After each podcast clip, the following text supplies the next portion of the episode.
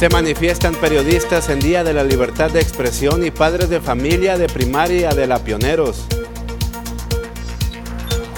Podrían arreglos de la calle 200 extenderse a dos años, aseguró el alcalde de Cajeme. Reitera el gobernador Alfonso Durazo su compromiso por duplicar el número de elementos de la Policía Estatal para Sonora.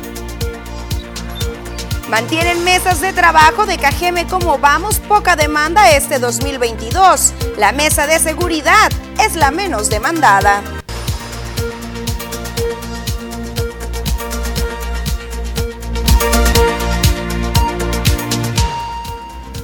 Hola, ¿qué tal? Muy buenas tardes. ¿Cómo le va público auditorio de las noticias TVP? Los saluda con gusto Joel Gutiérrez. También saludo con gusto a mi amiga y compañera Susana Arana. Buenas tardes, ¿cómo muy estás? Muy buenas tardes, Joel. muy buenas tardes. Gracias, gracias. Hoy un día muy movido, muy movido, manifestaciones, bastante, bastante que comunicar. Exactamente, mucho que comunicar, eh, Susana, y hoy es Día de la Libertad de Expresión y agradecemos a la televisión de TVP por brindarnos esta oportunidad de expresarnos como debe de ser para informar a la ciudadanía. Más adelante le tendremos detalles respecto a esta información, pero también es importante que usted se comunique con nosotros.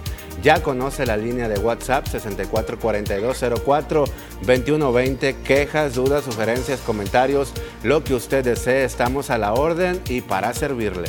Recuerden que también estamos completamente en vivo a partir de ya a través del portal de Facebook Las Noticias TVP, transmisión que te invitamos a compartir para poder llegar así a muchísimas más personas. Recuerda que también más adelante ponle 10, ponle el dedo, así que usa la plataforma que más se te haga fácil para hacernos llegar esa queja, esa duda, esa sugerencia, esa felicitación, eso que estés viviendo o ese comentario que nos quieras hacer llegar.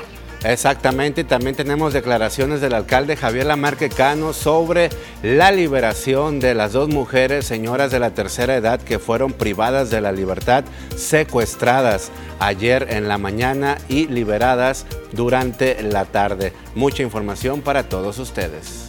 Y bueno, sin más, comenzamos con información y es que se lo comentábamos hace unos segunditos, hubo bastante movimiento esta mañana aquí en Ciudad Obregón. Uno de esos movimientos fue una manifestación, otra más en una escuela primaria de la colonia Pioneros. Más de 140 niños y niñas de la escuela primaria Nueva Creación de la colonia Pioneros de Ciudad Obregón se quedaron sin clases, esto debido a varias inconsistencias que se presentan en el plantel. Se trata de la falta de subestación eléctrica, agua potable, servicios afectados por los frecuentes robos que se han presentado en el inmueble educativo. Hasta ahorita nada, nada, lo único que nos dicen es que llamen, llamemos por teléfono y llamamos y pues nos dejan en espera y lo único que nos dice, llame el siguiente lunes o llame el día de mañana, llame y, así estamos, ya tenemos desde que entramos a clases, yo creo, con este problema. Y, el, y la escuela está en un sistema híbrido.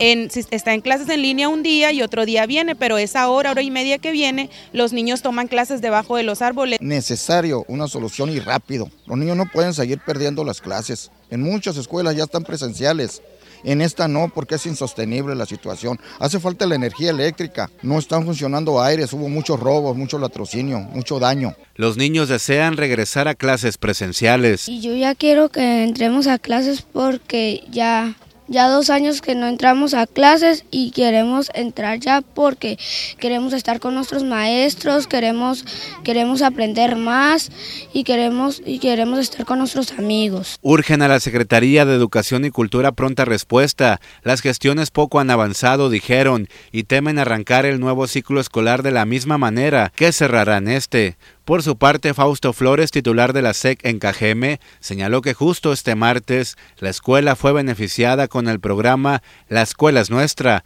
Recibirán dentro de 30 días un recurso de 600 mil pesos. Una situación muy complicada que se está viviendo en los planteles educativos de Ciudad Obregón. Perduraba mucho la corrupción en las pasadas administraciones, pero también en Morena se está presentando esto.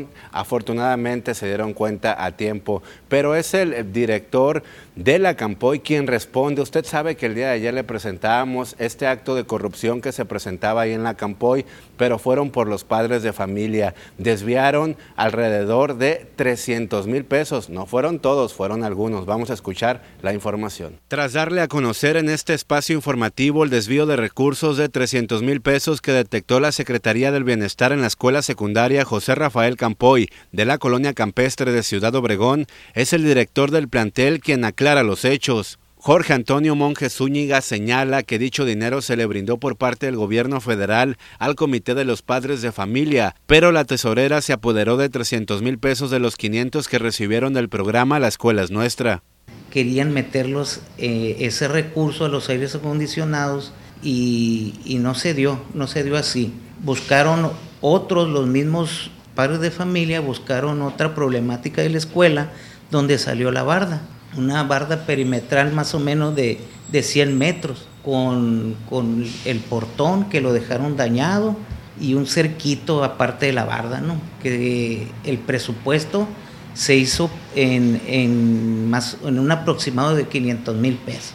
Comentó que los maestros y directivos no pueden manotear el dinero, solo el consejo que se formó por padres de familia en donde se detectó el acto de corrupción. La tesorera fue excluida del grupo la obra ya está empezada, la obra eh, inició, entonces ya después ya no supimos, ya no supimos más. Nosotros fuimos externos, la parte directiva de ambas escuelas, fuimos externos a, a qué se iba a hacer con ese, con ese recurso. Sí sabíamos que se iba a hacer la barda, pero no teníamos... Eh, eh, ese, el, cómo estaban organizados los papás. Bueno, ahí está la declaración de Jorge Antonio Monje Zúñiga, quien es director de la Campoy de esta escuela secundaria tan emblemática del municipio de Cajeme, ubicado en la colonia campestre, quien mucho nos sorprendimos cuando se dio a conocer esta información por parte de Bernabé Arana, titular de la Secretaría del Bienestar, quien dice la encomienda al presidente de la República es cero corrupción, pero hay que aclarar, Susana y público, esta corrupción no se presentó dentro de los maestros y el director, sino fueron los mismos padres de familia, no todos, algunos alrededor de 8 o 10 quienes integran este consejo. Pues qué mal, qué mal nos está dejando parados a los padres de familia este actuar de unos cuantos. Justamente este programa nace, lo decíamos el día de ayer que les presentábamos esta información de esta corrupción recién detectada, que este programa nace justamente para evitar la corrupción que ya realizaban algunos directores, algunas autoridades educativas, dándole esos recursos y estos programas de manera directa a los padres de familia para que ellos desde las preocupaciones que viven diariamente y que conocen al llevar diariamente a los pequeños a clases pudieran sanarlas y ejecutarlas. Y sin embargo, pues miren lo que está pasando. Qué mal y tache. Y por supuesto que esperemos que las autoridades, tanto educativas como las autoridades correspondientes, multen, sancionen o tomen cartas en el asunto para parar de una vez por todas estas acciones y que también se investigue en el resto de las escuelas y se asegure la transparencia y la no corrupción este tipo de programas. Claro que sí, Susana, van a recibir depende de las necesidades de cada escuela 600 mil, otras 250 y otras 200 mil. En el caso esta de la que fue ganadora en esta licitación fue precisamente de la primera nota que le presentábamos en la colonia Pioneros. Esa escuela va a recibir 600 mil pesos. También esperemos que los las madres de familia y los padres pues hagan, eh, efectúen bien este recurso y no se genere corrupción, porque si realmente tienen necesidades hay que pues ingresar rápido este recurso antes de que se vuelva perdedizo. Así es, hay que valorar los recursos que se están brindando por parte de las empresas o de las autoridades y hay que rescatar estos espacios educativos que tanto requerimos después de este tiempo en el que hemos vivido en el rezago. Y bueno, sin más, pasamos una pequeñísima pausa comercial y regresando más información.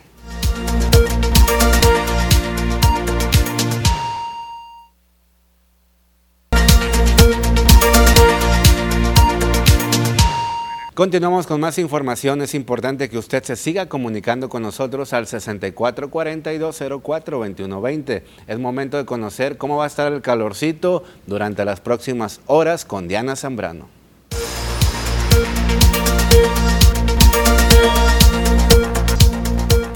Hola, ¿qué tal y buenas tardes? Gracias por seguir acompañándonos en este martes casi mitad de semana y nosotros estamos listos con el reporte meteorológico, primeramente para conocer las temperaturas actuales en algunos puntos importantes del país. Y comenzamos como siempre en la frontera en Tijuana. El día de hoy tenemos condición de cielo que se mantiene nublada con 24 grados. Y en el sector de La Paz se mantiene con 31 grados, Guadalajara se mantiene caluroso con 29 grados. En el sector de Acapulco y Oaxaca todavía tenemos condición de cielo que se mantiene nublada y Ciudad de México se mantiene con 25 grados. Ya en nuestro estado, en Sonora, podemos ver temperaturas las cuales varían entre los 31 y los 38 grados y que tenemos para el resto de la semana. Comenzamos en el sector de Navojoa, aquí tenemos máximas que van a variar entre los 36 hasta llegar a los 39 grados centígrados de Navojoa. En el sector de Ciudad Obregón, en esta tarde se mantiene totalmente cerrada la condición de cielo.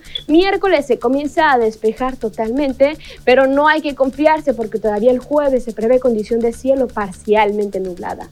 Las máximas que llegan hasta los 40 grados centígrados el fin de semana. Para Guaymas el día de hoy se mantiene soleado con 31 grados y se mantiene la misma máxima para el día de mañana. Igual tenemos condición de cielo soleada en lo que resta de la semana, solamente viernes se prevé la condición de cielo parcialmente nublada. Para finalizar en Hermosillo, la capital de Sonora. Aquí tenemos días muy calurosos. Los próximos días tenemos máximas que llegan hasta los 43 grados centígrados para el día sábado. Ojo porque el día jueves se prevé condición de cielo parcialmente nublado en Hermosillo. Respecto a la fase lunar, mantenemos aún en cuarto creciente la salida de la luna a las 12 horas con 28 minutos. La puesta de la luna a la 1 de la mañana con 22 minutos. La salida del sol se registra a las 5 de la mañana con 24 minutos y para finalizar la puesta del sol a las 19 horas con 21 minutos. Hasta aquí el reporte meteorológico. Espero que tengan una excelente tarde. Y bueno, continuamos, continuamos con más información. Estábamos checando aquí ya algunos de sus mensajes y nos están preguntando por el tema de la vacunación. Vamos a pedirle a la producción que nos coloque aquí las fotografías. Recordemos que el día de hoy, hoy martes, es cuando inician estas jornadas, al menos aquí en el municipio de Cajeme, para las personas, los adolescentes que tienen 14 años cumplidos y la jornada estará vigente en el estadio Yaquis, pero también en Plaza Sendero. En esta ocasión queda eliminada esta sede que teníamos por acá en el Polideportivo de Litson. Esta jornada se va a mantener el día miércoles 8 para las eh, adolescentes de 13 años, el jueves 9 para los adolescentes de 12 años y también se va a dar atención dentro de estos tres días a las personas consideradas como rezago. Y Joel, también vamos a tener esta jornada en algunos otros municipios. Claro, en el municipio de Bacum también y San Ignacio Río Muerto. En el caso de Bacum va a ser en la Casa Ejidal y en San Ignacio Río Muerto en la Biblioteca Pública. Pero este va a ser hasta el día jueves 9 de junio aplicando la dosis de los 12 a 14 años de edad, que es la Pfizer, y de los 18 años en adelante AstraZeneca y Sinovac, la primera, segunda dosis, y rezagados por si no se ha puesto ninguna vacuna.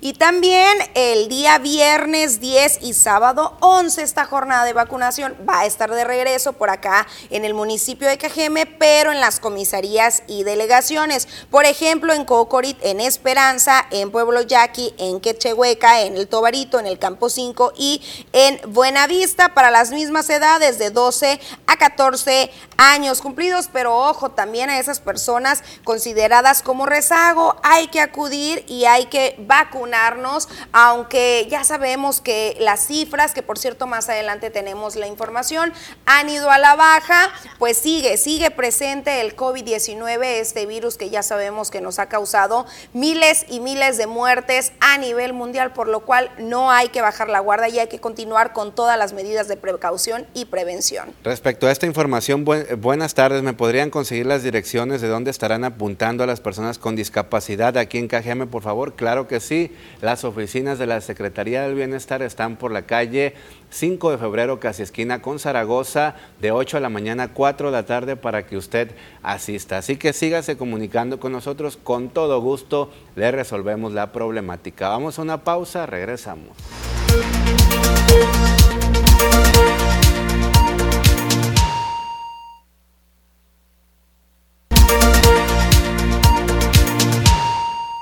Continuamos en la segunda edición de las noticias y le comentábamos un día bastante movido. Aparte de esta manifestación que realizaron padres de familia en una escuela primaria, el gremio periodístico también salió el día de hoy a Palacio Municipal a manifestarse hoy en el marco de la conmemoración del Día de la Libertad de Expresión. Aseguran, no hay nada que festejar portando un moño negro de luto por los 11 periodistas asesinados en México durante este año, en el marco al 7 de junio, Día de la Libertad de Expresión, reporteros, camarógrafos y fotógrafos se manifestaron frente a Palacio Municipal de Cajeme para destacar que el gremio no es indiferente a los asesinatos de compañeros. El presidente de la Asociación de Periodistas del Valle del Yaqui, Sergio Anaya, señaló que la libertad de expresión es derecho humano fundamental para ejercerse en cualquier ámbito. Y no es una fecha para celebrar, para estar contentos, sino por el contrario, a los periodistas mexicanos este es, una, es un día de luto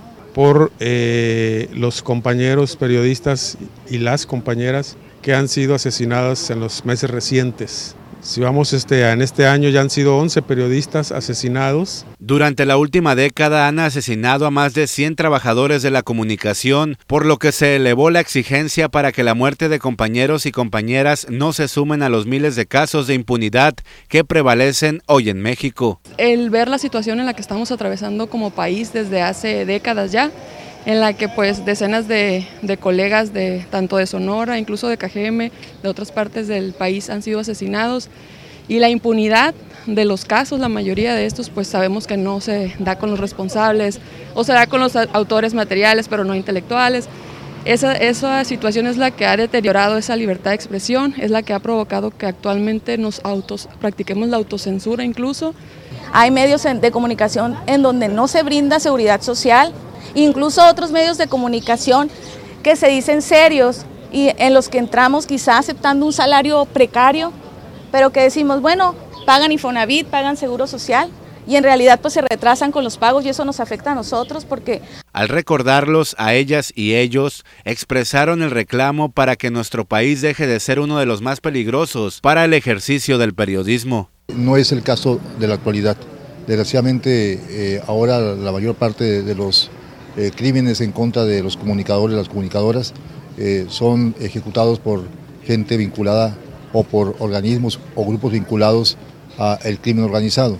Bueno, también a través de este espacio informativo y de viva voz de Joel Gutiérrez y Susana Arana, pues hacemos un llamado también a las autoridades de los tres órdenes de gobierno para que no autocensuren, como lo decían ahí algunos compañeros, la libertad de expresión. Afortunadamente en este espacio informativo se nos permite este pues eh, algo que nos beneficia a todos, tanto a nosotros como medios de comunicación y a ustedes como sociedad, el mantenerse muy bien informado de todo lo que acontece en esta región, sobre todo los hechos delictivos que no los podemos callar ni tapar el sol con un dedo, Susana. Así es, más bien que no se censure, la autocensura es la que venimos auto colocándonos nosotros mismos ante el miedo, ante el temor de algún tipo de represalia política en el tema de seguridad o en cualquier rubro. A nivel nacional sabemos que esta profesión es una de las más peligrosas, catalogada como tal dentro de los rankings de las profesiones de mayor peligro y también, también hay que decirlo, dentro de las eh, que menos cuentan con prestaciones, con esas prestaciones o con esos salarios que se requiere. Por supuesto, confiamos en las autoridades de que esto pueda mejorar, pero también hacemos ese llamado que tiene que ver con ese esclarecimiento de los asesinatos de los compañeros y colegas que han perdido la vida dentro de su labor cuando investigaban alguna nota para llevarle justamente a esa información y que hoy en día ya no pueden ni escribir ni colocar eso que sabían a través de una pluma, de un micrófono o de la televisión, de la radio, de la prensa. Van 11 asesinatos durante este año en la República Mexicana y durante la última década van más de 100. Y en estos 100 eh, casos de asesinatos, el 80% va vinculado a funcionarios, a políticos, que los mismos políticos censuran esta libertad de expresión. Es lo que comentaba Sergio Anaya durante esta mañana en esta manifestación. Claro que ocupamos libertad de expresión en todo México. Y seguimos hablando de este tema precisamente, lo que ocurrió allá en Sinaloa. De nuevo hubo contradicción entre la Fiscalía General del Estado de Sinaloa y la Secretaría de Seguridad Pública y Protección Ciudadana del Gobierno Federal sobre el caso del homicidio del periodista Luis Enrique Ramírez, ya que la titular de la dependencia federal, Rosa Isela Rodríguez, aseguró este martes durante un evento realizado en Culiacán que ya hay dos personas detenidas por el crimen del periodista. Estamos muy en contacto en la supervisión, como fue el caso, eh, con plena autonomía, en la investigación con plena autonomía de las autoridades de la Fiscalía, como fue el caso de el lamentable homicidio del periodista Luis Enrique Ramírez, en donde por fortuna ya se han eh, detenido a los responsables y hay órdenes aún de aprehensión pendientes. Entonces, nosotros queremos felicitar a la Fiscalía y al Gobierno del Estado por estar llevando a cabo este, este, estas buenas acciones Minutos después, durante la entrevista con los medios de comunicación, sostuvo que había dos detenidos, pero inmediatamente después corrigió y se desdijó. Cambiando su declaración, afirmó que eso lo tendría que dar a conocer la Fiscalía Estatal, que no podía afirmar que estaban detenidos, pero sí se habían girado las órdenes de detención y estaban bien ubicados. ¿Hay, detenidos? Hay dos a la fecha, pero no voy a hablar. Esa es la parte de la discreción de la investigación. La fiscalía va a dar los detalles. la fiscalía va a dar los detalles. La fiscalía menciona que no hay detenidos todavía. A ver, le tengo que, le tengo que, o sea, sí, ya lo sé. Le tengo que decir, ya hay dos órdenes de aprehensión, ya sabemos quiénes son y hay una buena coordinación. Ya le dije. Bueno, esperemos unas horas. Esperemos unas horas. A ver, yo lo que, lo que le quiero decir es que ya hay responsables perfectamente identificados. Son dos. Por su parte, el gobernador del estado Rubén Rocha Moya aseguró que no hay ninguna persona detenida hasta el momento por este homicidio y disculpó a la funcionaria federal señalando que se confundió al hacer esa afirmación. Averiguas. Simplemente te digo que no hay detenidos. No, no hay detenidos. ¿Qué, pasó con esa? No, pues ella, ella, ella seguramente se confundió, pero no hay detenidos. Para la, para la investigación es la fiscalía, nadie más. Ella informa, ella informa y la coordinación está informando. El caso del Luis Enrique está resuelto, claro, hay que, hay que hacer las detenciones correspondientes, pero el caso, el sentido del caso está resuelto, por eso se, eh, con entera certeza las órdenes de aprehensión. Falta detenerlo. Bueno, en el marco de esta conmemoración, Jesús Ramírez, vocero del Gobierno de México, en la conferencia mañanera tradicional, presentó un plan para brindar seguridad social a los periodistas que trabajan por su cuenta en el país e informó que se habilitó una página en donde los periodistas deben inscribirse para saber si son elegibles para recibir los seguros médicos. Se ha tomado la decisión de destinar un porcentaje del presupuesto de publicidad del gobierno, el 25% del gasto total de publicidad, para apoyar.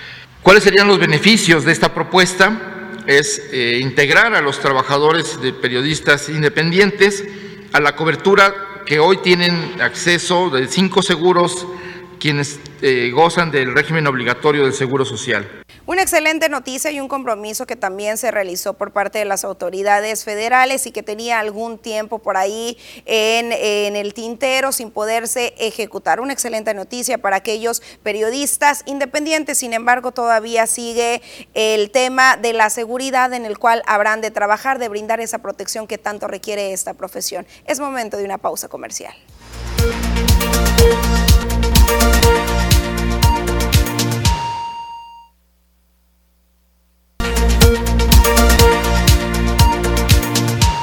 Continuamos con más información. Gracias auditorio por estar presentes con nosotros y sobre todo por enviar sus reportes al 6442042120.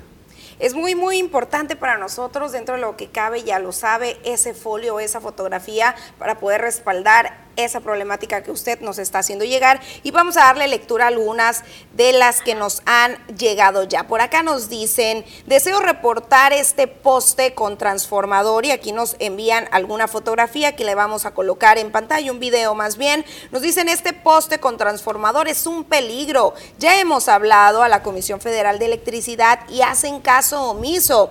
Esta problemática está en la calle Trébol 1112 entre Jalisco y Fértil en lo que es la colonia Valle Dorado. Y eh, pues es un poste según lo que se observa con un transformador que pues está manteniendo en peligro a la población y claro, extendemos el llamado a la autoridad correspondiente. Quizás pudiera entrar también aquí lo que es protección civil, ya que representa un riesgo para un automóvil, para eh, algún transeúnte, algún motociclista o quien se transite eh, a través de cualquier medio por dicha zona.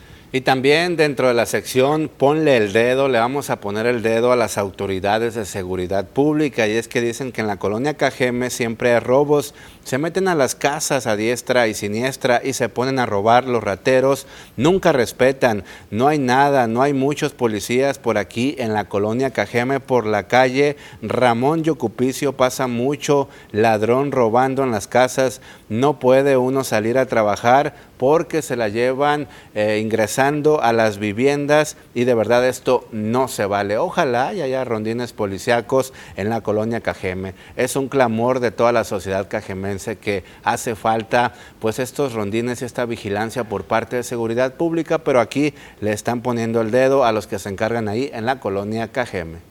También eh, tenemos por acá un video y unas fotografías que nos hacen llegar acerca de una fuga de agua en este marco que tanto nos duele, en este marco de sequía.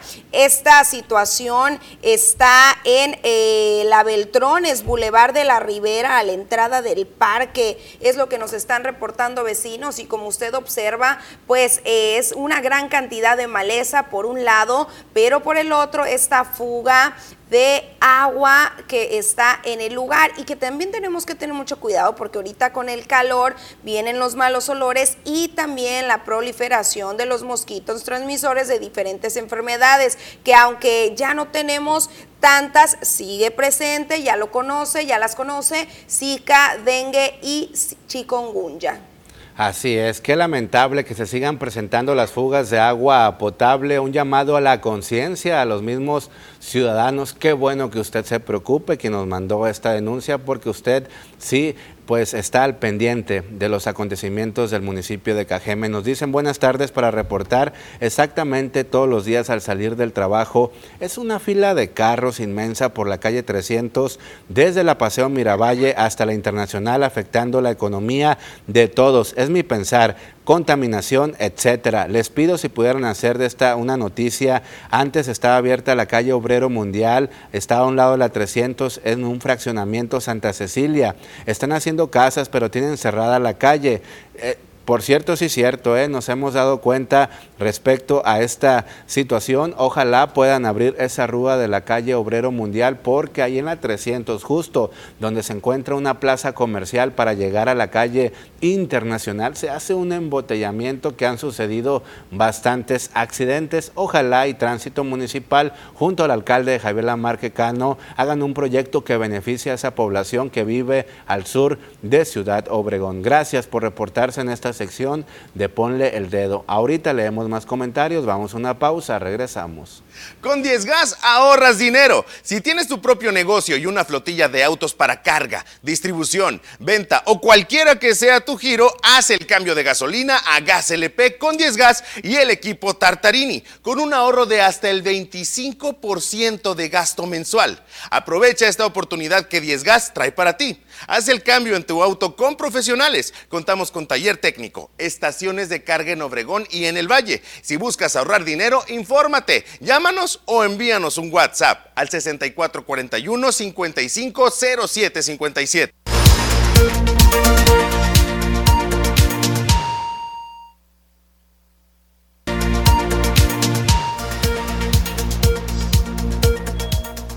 Autoridades de Puebla detuvieron al político priista Javier López Valdés, exfuncionario, ex candidato a gobernador y expareja de la abogada y activista Cecilia Monzón, así como a dos personas más. En un comunicado, la Fiscalía de Puebla informó que la detención del político Javier López Zavala, así como de Santiago N. y Jair N., por estar presuntamente relacionados con asesinato de la abogada. De acuerdo con la Fiscalía, hay indicios y evidencias suficientes para acreditar que en el mes de abril del 2022, Javier López Zavala, quien fue secretario de Gobernación con Mario Marín Torres, ordenó el asesinato de Cecilia Monzón, con quien tenía un hijo.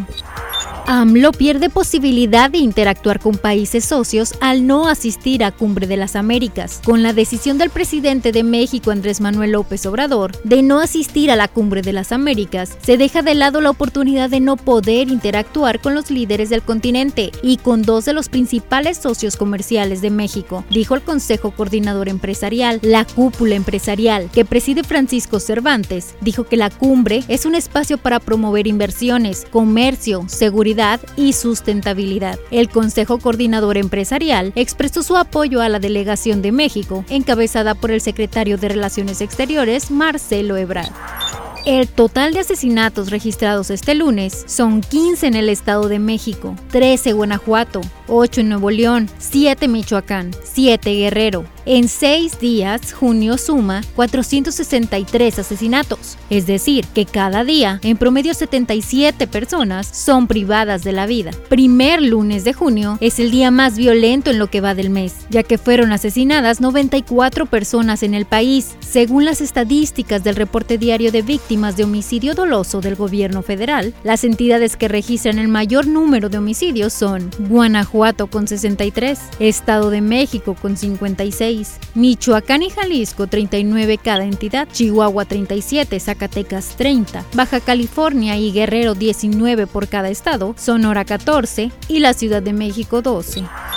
Lozoya no ha llegado a un acuerdo con Pemex. El pago que hizo fue por impuestos. El presidente Andrés Manuel López Obrador aseguró que los 2.500 millones de pesos que pagó Emilio Lozoya a Austin al SAT fueron por impuestos y no se ha llegado a un acuerdo reparatorio con Pemex para que tenga algún beneficio en la investigación en su contra. Con Pemex no ha habido acuerdo. Se pagaron impuestos por 2.500 millones, pero eso no es el daño mayor. A lo mejor eso es es lo que creó la confusión. Cuando nos enteramos que había pagado eso en el SAT, se informó a la fiscalía. Imagínense si por ese pago se otorga una libertad, además de una irregularidad, por decirlo menos. Íbamos a quedar nosotros como cómplices. ¿Quién iba a creer que por 2.500 millones se le otorgara la libertad y fuese legal? Y se procedió.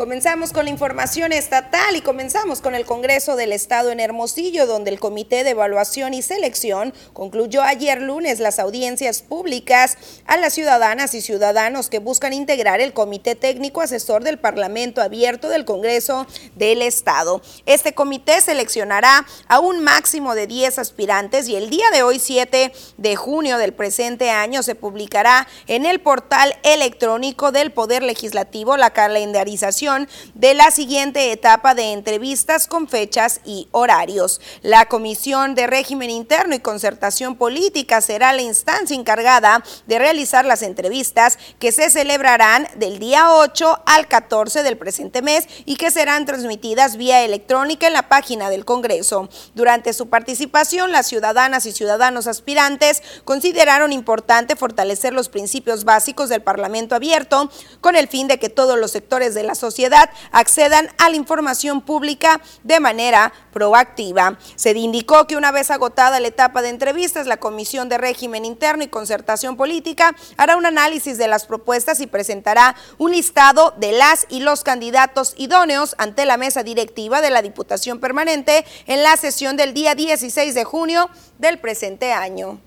Y en Álamo, Sonora, pese a los grandes esfuerzos que se han hecho por parte de servicios públicos municipales por mantener limpio el arroyo que cruza por la colonia Nueva Esmeralda, hay personas que todavía siguen arrojando basura, lamentó Alán Aguilar Grajeda. El director de esta dependencia municipal informó que apenas la semana pasada se recolectaron bolsas y botellas de plásticos, entre otros desechos domésticos incluso maleza, luego de recibir una denuncia ciudadana.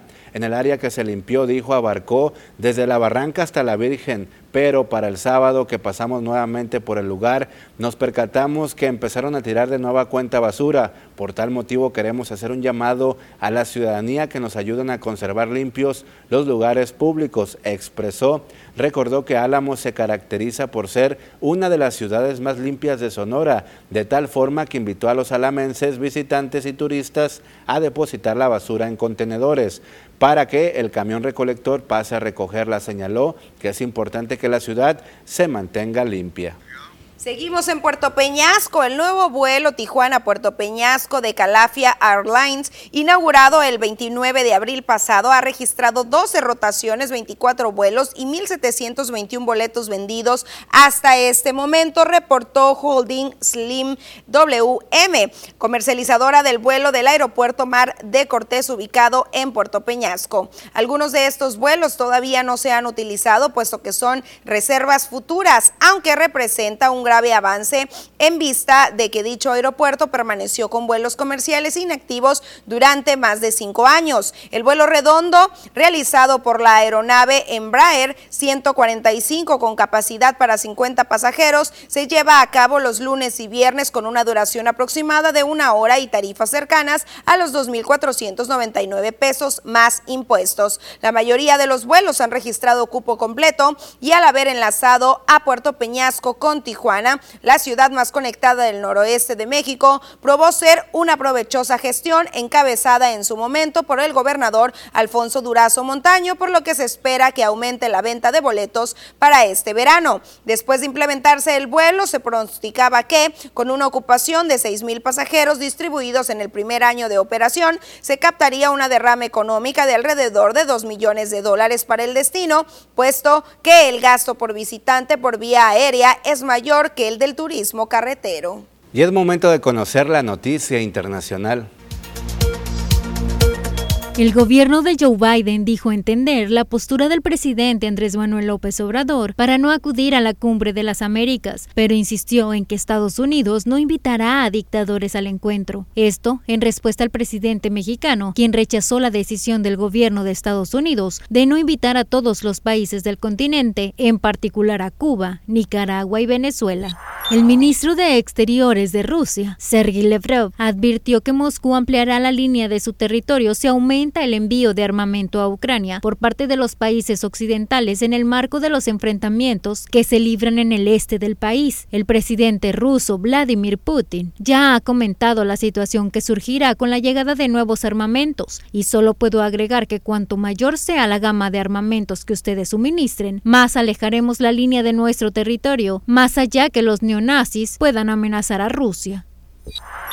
El príncipe Harry y su esposa Meghan Markle no quisieron presenciar el acto final del nutrido calendario de eventos programados para celebrar por todo lo alto el jubileo de platino de Isabel II, que llevó a todo el Reino Unido a sumergirse en cuatro días consecutivos de celebraciones para homenajear a la nonagenaria monarca. Aunque disfrutaron el desfile militar, Trooping the Color, el pasado jueves y un día después, asistieron a una misa de acción de gracias en la Catedral Catedral de San Pablo, el nieto de la soberana y su esposa, así como los dos hijos de la pareja Archie y Lilibet, no se prodigaron mucho más en público durante el resto del fin de semana. Tanto es así que el diario Daily Mail asegura que a las 6 de la tarde hora local del domingo el matrimonio ya estaba de vuelta en California, justo cuando tenía lugar una impresionante cabalgata por las calles más céntricas de Londres. Puede marcharse, seguramente es más fácil no escuchar la verdad, querido embajador, ha afirmado Michael en su intervención ante el máximo organismo de la ONU. Michael se ha referido a los informes sobre fuerzas rusas que utilizan la violencia sexual como arma de guerra. La violencia sexual es un crimen de guerra, un crimen contra la humanidad, una táctica de tortura, terror y represión. Actos vergonzosos en una guerra vergonzosa, ha apuntado el representante de la UI.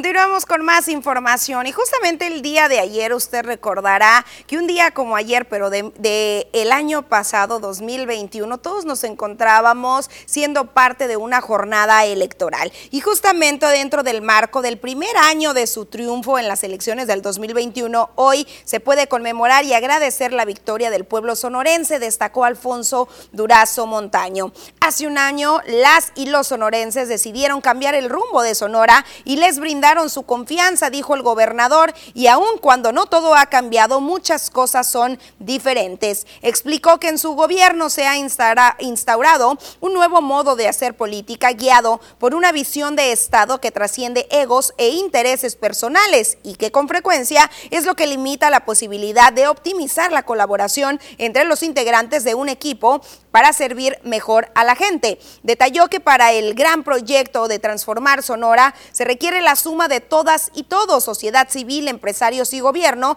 impulsando y fomentando las iniciativas ciudadanas, las educativas, las laborales, las empresariales y las culturales, pero especialmente las que tienen que ver con el rubro de la seguridad. Nuestro triunfo ha abierto horizontes de esperanza, particularmente para los olvidados de siempre para aquellas, aquellos a los que nunca les ha tocado nada. Hemos llegado para gobernar con base en los principios de la 4T. En el corazón de la 4T se encuentra la convicción de que por el bien de todos, primero los pobres. Esta es la marca de la casa. Se complementa con los tres principios orientadores de nuestro movimiento no robar, no mentir y no traicionar al pueblo.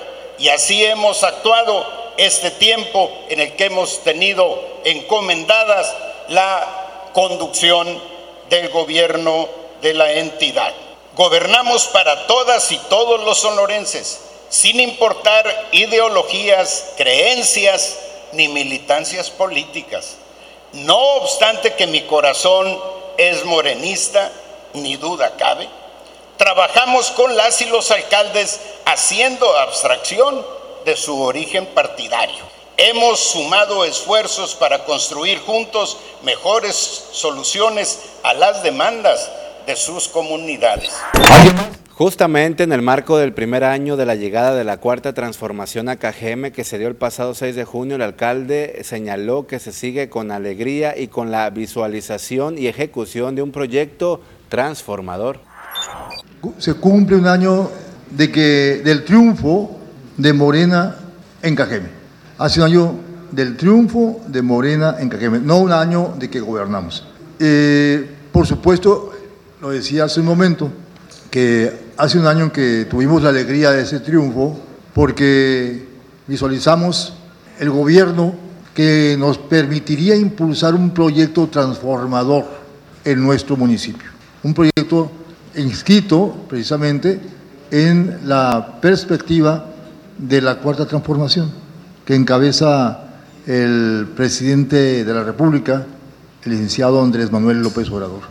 Entonces, por supuesto que nos dio gusto el que esa posibilidad para recuperar a nuestro municipio se abriera ante nosotros. Y al mismo tiempo, por lo tanto y por lo mismo, eh, hace un año que asumimos una enorme responsabilidad, ¿sí? aunque todavía no tomamos posesión, pero al triunfar, por supuesto que eh, tomamos conciencia en, el ámbito de la alegría, de la celebración, tomamos conciencia de esa enorme responsabilidad que se adquiere cuando se triunfa para gobernar, para gobernar para el bien eh, del pueblo. Y justamente en el marco de la llegada de Morena a diferentes estados y áreas del país, el presidente de la República Mexicana, Andrés Manuel López Obrador, reconoció que en las elecciones que se dieron apenas este domingo en seis estados de la República sí se registraron detenciones arbitrarias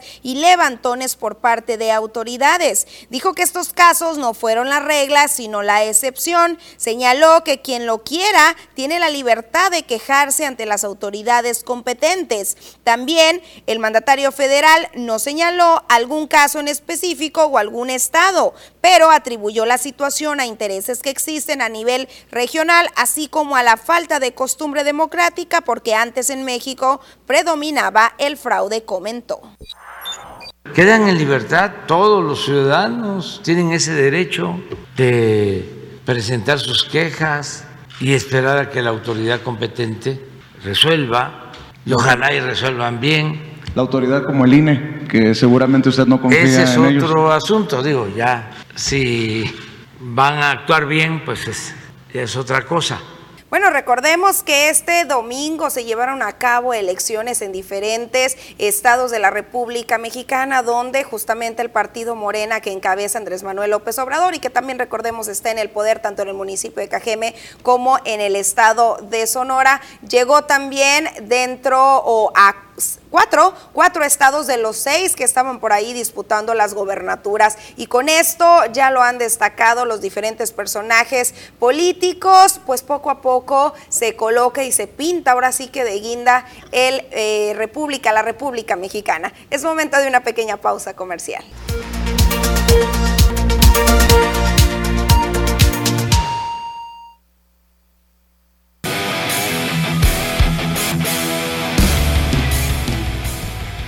Estamos de regreso y ahora sí más que listos con nuestro compañero Poncho Insunza para conocer todos los detalles del ámbito deportivo de las últimas horas. Claro que sí, qué gusto saludarte. Muy buenas tardes, Poncho. ¿Qué nos tienes de información? Muy buenas tardes, compañeros. Susana Joel, un placer saludarles. Pues bastante información, por supuesto, el día de hoy. Arranca la postemporada del Cibacopa, el circuito de baloncesto de la costa del Pacífico. Los halcones de Ciudad Obregón, pues ya, como ya he sabido, eh, terminaron lo que es el rol regular en la cuarta posición general y van a abrir en casa frente a los Rayos de Hermosillo. Ciudad Obregón frente a Hermosillo, el clásico sonorense, pero ahora mudándose a lo que es el baloncesto y por supuesto también platicar de los mexicanos, lo que están haciendo en el béisbol de las grandes ligas. De esos temas y mucho más es lo que estaremos tocando el día de hoy. Pues pasamos a conocer todos los detalles. Muchas gracias, Susana. Vamos a arrancar entonces precisamente con los mexicanos en el béisbol de las grandes ligas y un manager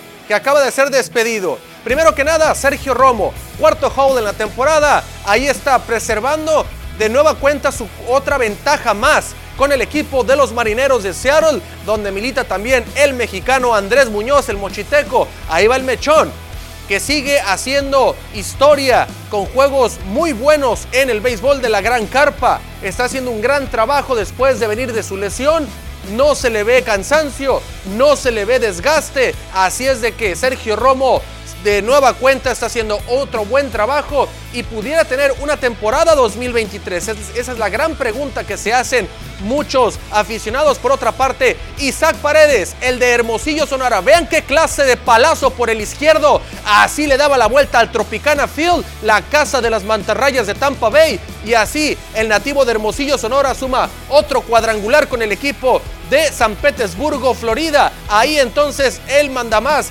del equipo lo felicitaba y ahí entonces Isaac Paredes sigue demostrando por qué debe de ser titular con el equipo de Tampa Bay. El hermosillense sigue dando de qué hablar y sigue repartiendo palos a diestra y siniestra con el conjunto de las mantarrayas ante el picheo de cualquier equipo. Y por otra parte, Alejandro Kirk, otro mexicano que sigue disparando cuadrangulares, está bateando arriba de 300.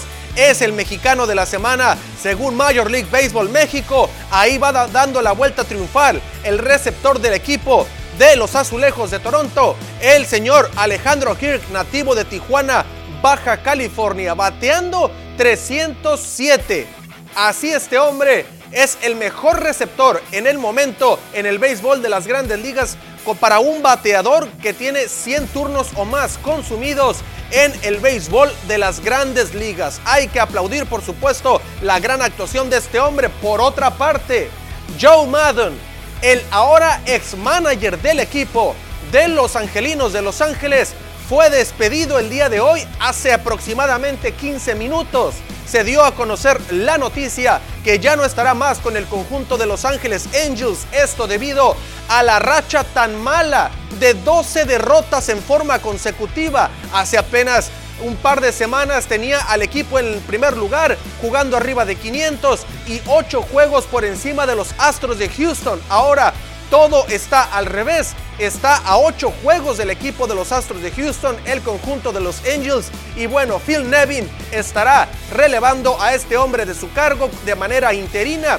El conjunto de los Angels en su oficina estará buscando entonces quién estará relevando a este hombre de manera definitiva, pero ahora Joe Maddon se suma a esa lista donde está Joe Girardi como hombres que fueron despedidos de su cargo como manejadores en la temporada del béisbol de las grandes ligas 2022. Vamos con más información, vamos ahora al Ciba Copa y es que hoy arranca en la arena Itson la postemporada del circuito de baloncesto de la costa del Pacífico. El conjunto de los halcones de Ciudad Obregón finalizó cuarto general en el rol regular en el standing y se enfrentará a los Rayos de Hermosillo que terminaron como quinto. Así entonces se enfrentarán a ganar 4 de 7, el mejor de 7 juegos a ganar 4. Entonces se llevará el banderín para el boleto más bien para avanzar a las semifinales de el Ciba Copa y buscar por supuesto seguir dibujando el camino hacia el título, pero antes o Halcones elimina a los Rayos de Hermosillo o el conjunto de los Rayos elimina al equipo emplumado. Por otro lado, Jürgen Damm, usted recordará a este jugador de la selección mexicana en su momento, que estuvo con los Tigres, que estuvo con Pachuca, no fue brillante en la selección mexicana, tampoco en los clubes mexicanos,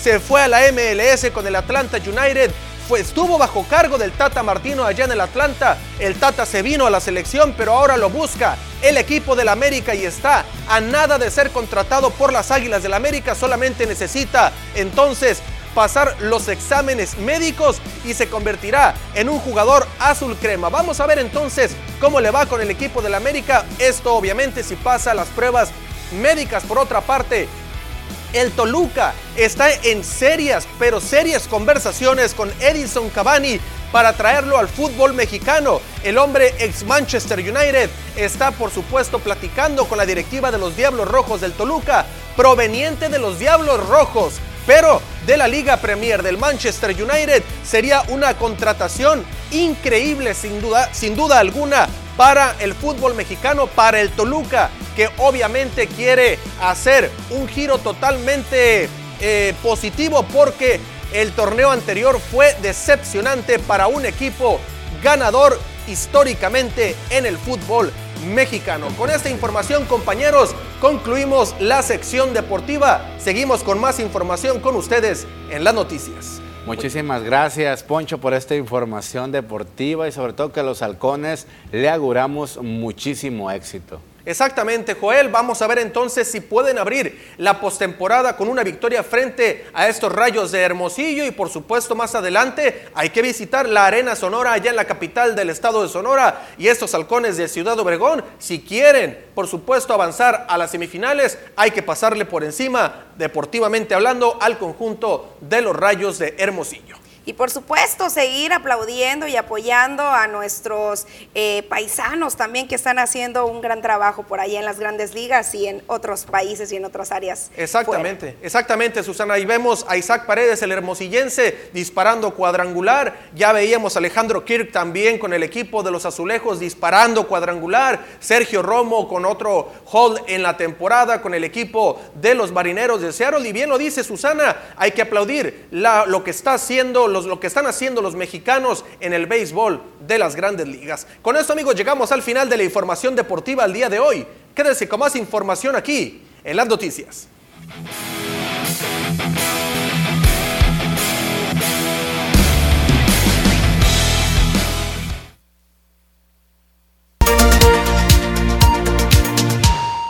Continuamos con más información y le vamos a decir cómo va el Cajeme, cómo vamos, así se llama este programa que busca eficientar la transparencia de esta administración. Sobre todo que este programa durante hace algunos años se creó para precisamente pues buscar esta manera en donde la gente pueda informarse de la transparencia y las finanzas que se desarrollan dentro de un gobierno municipal.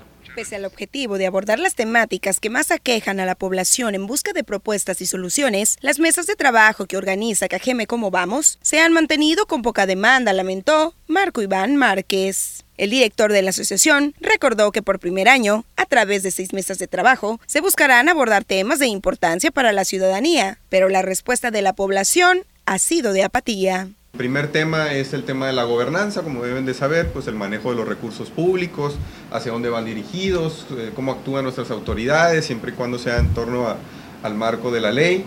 El, segundo tema es economía, precisamente sobre el desarrollo económico de nuestra comunidad, eh, cómo se va creciendo, cuál es la situación de él, eh, de empleo, desempleo, derrama económica entre otros, entre otros subtemas. El otro tema, el tercero, es, es el tema de la seguridad, que es un tema pues, de bastante relevancia para nuestro municipio y sobre todo, siempre lo hemos mencionado, que es el, el la principal problemática en los resultados de nuestra encuesta de percepción ciudadana.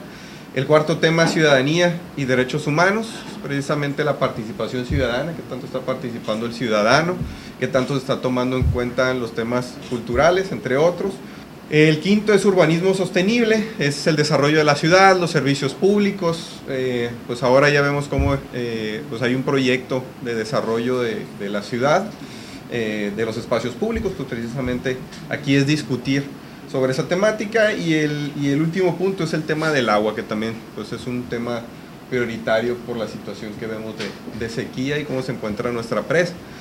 Las primeras reuniones ya comenzaron con asistencia de hasta 12 personas en las mesas más demandadas, pero el número no es suficiente, comentó, y los primeros pretextos que se han colocado son el que no se invita y la falta de tiempo. Detalló que los temas mencionados serán debatidos entre los asistentes en busca de soluciones que se presentarán ante las autoridades o se ejecutarán de manera grupal y que aún pueden sumarse solicitando un espacio en el correo contraloríasocial.org o en el sitio web Vamos en la zona de voluntariado. Y bueno, como se prometió, los arreglos de la calle 200 desde lo que es la Michoacana hasta las 5 de febrero y que incluyen renovar el alumbrado público, las guarniciones, las banquetas, los parabuses, la señalización, los semáforos y la infraestructura subterránea sanitaria, se ejecutarán este año 2022. Esto lo anunció el alcalde de Cajeme, pero podrían mantenerse hasta el 2024. Javier Lamarquecano recordó que aún se mantiene en análisis el material con el que esta vía se va a rehabilitar, pues puede ser con asfalto o con concreto hidráulico, pero de ser así la obra requeriría labores durante dos años. Además de doblarse el costo, si se decidiera este material, los comercios de la zona tendrían cambios, dijo, e incluso posibles afectaciones, incluida la central. Será en los próximos días cuando el alcalde se reúna con la presidenta de la Cámara Nacional de Comercio, Canaco, para ver este tema, mencionó, además de abordar otros más, como el del reordenamiento del centro de la ciudad. Y pese a la tardanza obras con concreto hidráulico en la calle 200, la Canaco dice adelante ante la necesidad de contar con mejores calles. Ivonne Llamas Asensio, presidente del organismo empresarial, indicó que para lograr la menor afectación por el cierre de la vía a reparar se podría implementar una logística de cierre de solo un carril y después el otro. Si es para el bien del municipio, pues vamos a tener que apegarnos. Eh, tal vez sería una forma de trabajar de una forma tal vez eh, con los conocedores sobre la cuestión de vialidades, que tendría que ver, a lo mejor se podría hacer tomar un carril del lado izquierdo, primeramente, y tener menos afectación y tener vialidad en la misma 200 por, por el transporte que llega a la central camionera, etcétera, y crear nada más un solo carril para la vialidad y ya que se termine uno, pues seguir con el otro, como hicieron en la carretera internacional. Primero tomaron un solo lado, hicieron ida y venida con uno solo.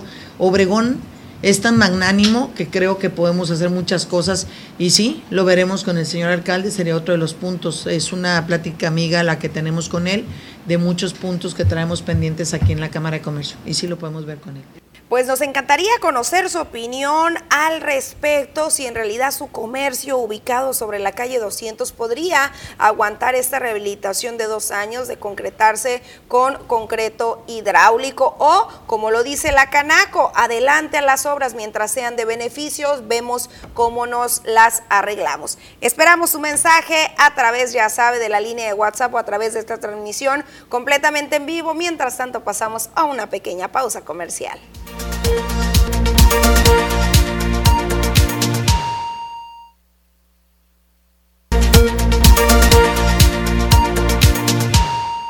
Seguimos con más información de índole de seguridad y es que el día de hoy el gobernador del estado de Sonora, Alfonso Durazo Montaño, refrendó su compromiso con todo el estado en el tema de seguridad. Con la formación constante de cadetes en el Instituto Superior de Seguridad Pública del estado, se podrá cumplir con la meta de duplicar el número de los agentes de seguridad pública al finalizar la presente administración y así recuperar la paz y la seguridad para todas las familias sonorenses. Fueron las palabras del gobernador Alfonso Durazo Montaño. Esto al atestiguar la ceremonia de graduación de la generación beta del ISPE, en la que concluyeron su formación 156 cadetes. El mandatario estatal resaltó que a través de la carrera policial, quienes formen parte de las filas de la Policía Estatal, con base en sus méritos, podrán crecer hasta tener la posibilidad de dirigir la corporación a la cual pertenecen. Resaltó la necesidad de trabajar en recuperar el reconocimiento social, lo cual se podrá lograr ya que los cadetes recién graduados provienen de una formación distinta,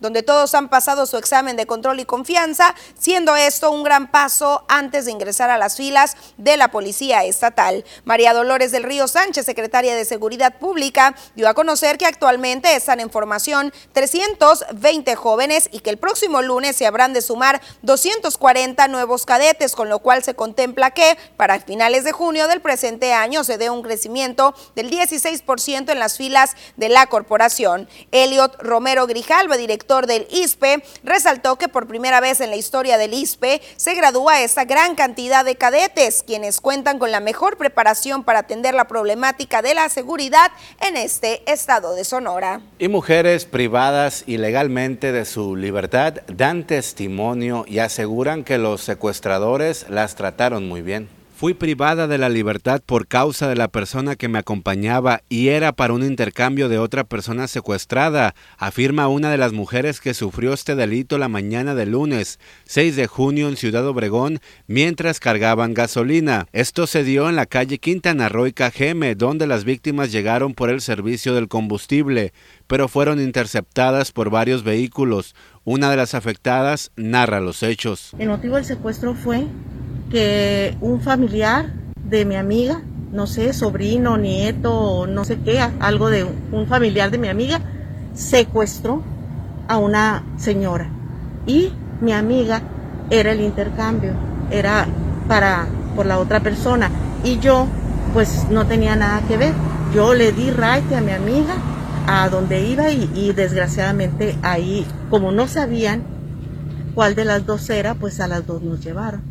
Los ocupantes con armas de fuego obligaron a subir a las dos mujeres a uno de los vehículos y huyeron del sitio. Las edades fluctúan entre los 60 y 70 años. Señaló que los delincuentes la trataron muy bien. Cuando nos subieron al carro, sí sentí que, que nos trataron pues brusco, ¿no? Pero llegando allá, nos trataron excepcionalmente bien. Muy, muy bien. Hasta con médico de cabecera y fueron muy amables, muy atentos y no nos faltaron nunca el respeto y lo, todo lo contrario, todo lo que se nos ofrecía, ahí estaban para ayudar. Afirmó que los secuestradores los dejaron en un punto de la calle Nainari de Ciudad Obregón. Por su parte, el alcalde de Cajeme, Javier Lamarque Cano, dio su postura. Afortunadamente, eh, esa situación se resolvió y afortunadamente eh, estas personas eh, fueron liberadas. Eh, fue un proceso complicado eh, que no podría yo ahorita aquí comentar por una serie de implicaciones de carácter eh, judicial que ya corresponden a la Fiscalía, pero al final de cuentas el resultado fue positivo, fue la liberación de estas personas. Seguimos con estos casos de película, con estos casos difíciles de creer. Exactamente, Susana. Ya hemos llegado al final de este espacio informativo. Agradecemos a todo el público que haya estado con nosotros.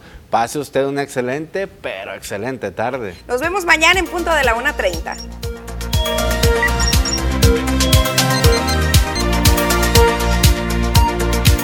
Thank.